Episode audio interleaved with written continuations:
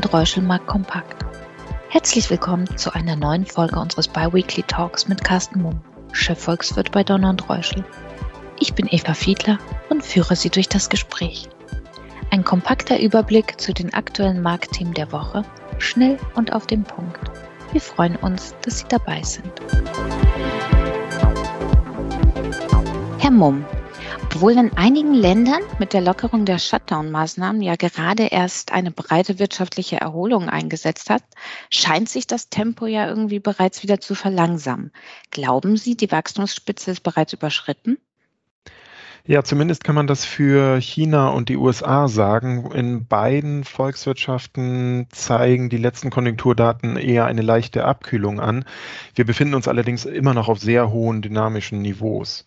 Wenn wir das Beispiel für die USA mal betrachten, dann hat zwar im Juli das Wachstum der Industrieproduktion nochmal zugelegt im Vergleich zum Juni. Im Juli gab es einen Plus auf Monatsbasis von 0,9 Prozent. Und das zeigt auf der einen Seite, dass die Industrie weiterhin von einer hohen Exportnachfrage und von einem dynamischen Weltwirtschaftswachstum profitiert. Aber in den USA besonders wichtig ist ja der private Konsum als wichtigster Bestandteil der gesamten Wertschöpfung. Und da gibt es klare Anzeichen, dass sich hier eben eine gewisse Abkühlung einsetzt. Ähm, insbesondere die Einzelhandelsumsätze, die haben im Juli im Vormonatsvergleich um über ein Prozent nachgegeben. Und der Grund dafür dürfte unter anderem sein, dass die bisher immer noch relativ hohen staatlichen Transfers an Menschen, die keinen Job haben in den USA, dass die langsam auslaufen. Das wiederum hat auch einen positiven Effekt sicherlich, und zwar auf den Arbeitsmarkt. Es gibt zurzeit in den USA ja ein Rekordniveau an offenen Stellen. Circa 10 Millionen Positionen werden von Unternehmen angeboten und äh, wurden bis, bisher nicht besetzt. Wenn jetzt staatliche Arbeitslosenunterstützungstransfers auslaufen, dann dürften viele von diesen Stellen besetzt werden, also die Beschäftigung steigt. Aber wenn natürlich die Löhne, die, die Menschen verdienen in diesen Jobs geringer sind als die bisherigen äh, staatlichen Zahlungen, dann hat das eben kaum positive Auswirkungen auf den Konsum. Äh, gestern wurde auch noch veröffentlicht der NAHB Hauspreisindex mit einem aktuellen Wert von 75. Das heißt also, die Perspektiven an den Immobilienmärkten sind auch leicht abgeschwächt. Im Juni lag der Wert noch bei 80. Auch das ist immer noch expansiv, also heißt, äh, dass ähm, eine gute Basis für den Immobilienmarkt da ist, aber steigende Kosten und Lieferschwierigkeiten in vielen Branchen, die auch den Bau betreffen, haben einfach das Käuferinteresse absinken lassen. Und Immobilienmärkte sind eben in den USA, weil der Anteil der Immobilienbesitzer sehr, sehr hoch ist, auch eine wichtige Komponente für den privaten Konsum. Also insgesamt kann man daher sagen, dass sich tatsächlich im Moment die außergewöhnlich bis dato außergewöhnlich hohe wirtschaftliche Dynamik kommen vom privaten Konsum etwas abschwächt. Hm.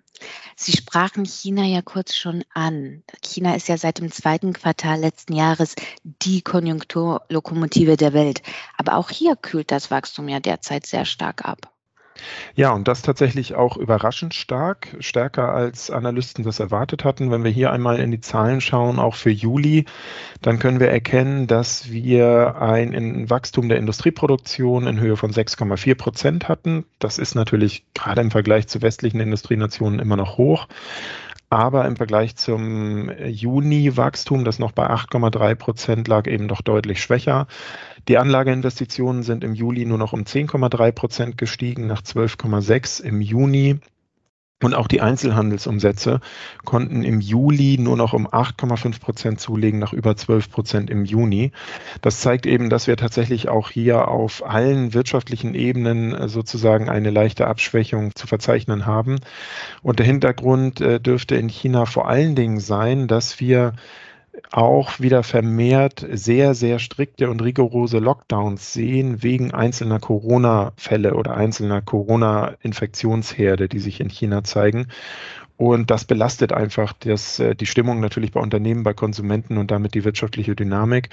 Unter anderem ist in China ja auch wieder ein Terminal in einem der größten Containerhäfen der Welt betroffen. Und äh, das hat einfach die Produktion komplett eingestellt. Und das sind natürlich Entwicklungen, die die wirtschaftliche Dynamik belasten.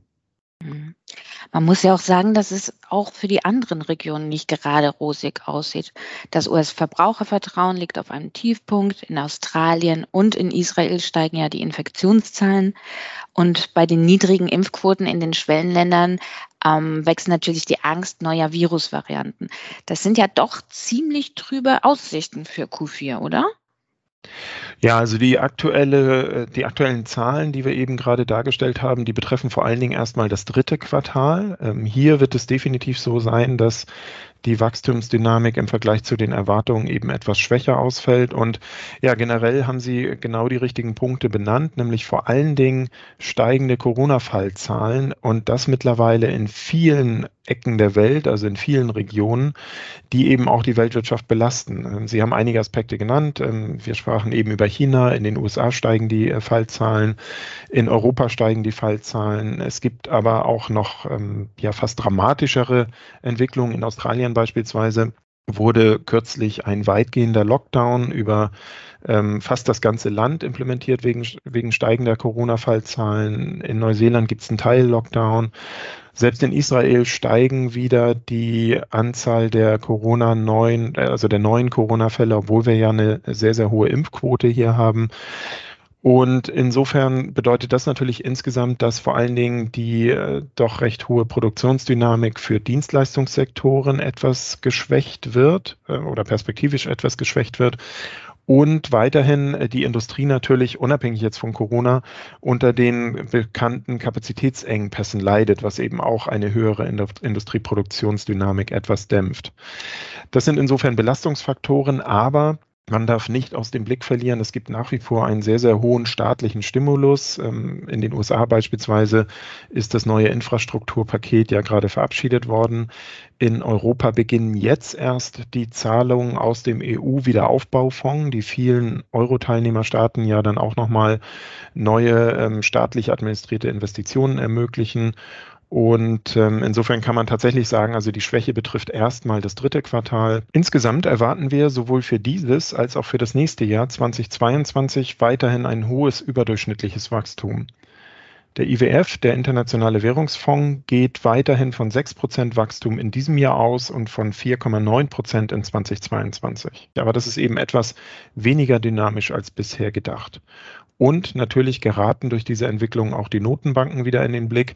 Ich gehe davon aus, dass die US-Notenbank Fed das äh, Tapering, also die Reduzierung der Anleihekaufvolumina, weiterhin für das vierte Quartal vorsehen wird, aber die Ankündigung wahrscheinlich nicht mehr im August in Jackson Hole bei der Internationalen Notenbankkonferenz äh, tätigen wird, sondern möglicherweise erst im September in der nächsten offiziellen äh, Notenbanksitzung. Mhm. Trotzdem scheinen andere Themen wie hierzulande die Bundestagswahl oder global der Konflikt zwischen China und den USA irgendwie keine Rolle mehr zu spielen. Glauben Sie, dass die Corona-Pandemie auch in den kommenden Monaten das relevante Thema bleiben wird, beziehungsweise auch die Märkte immer wieder verunsichern wird?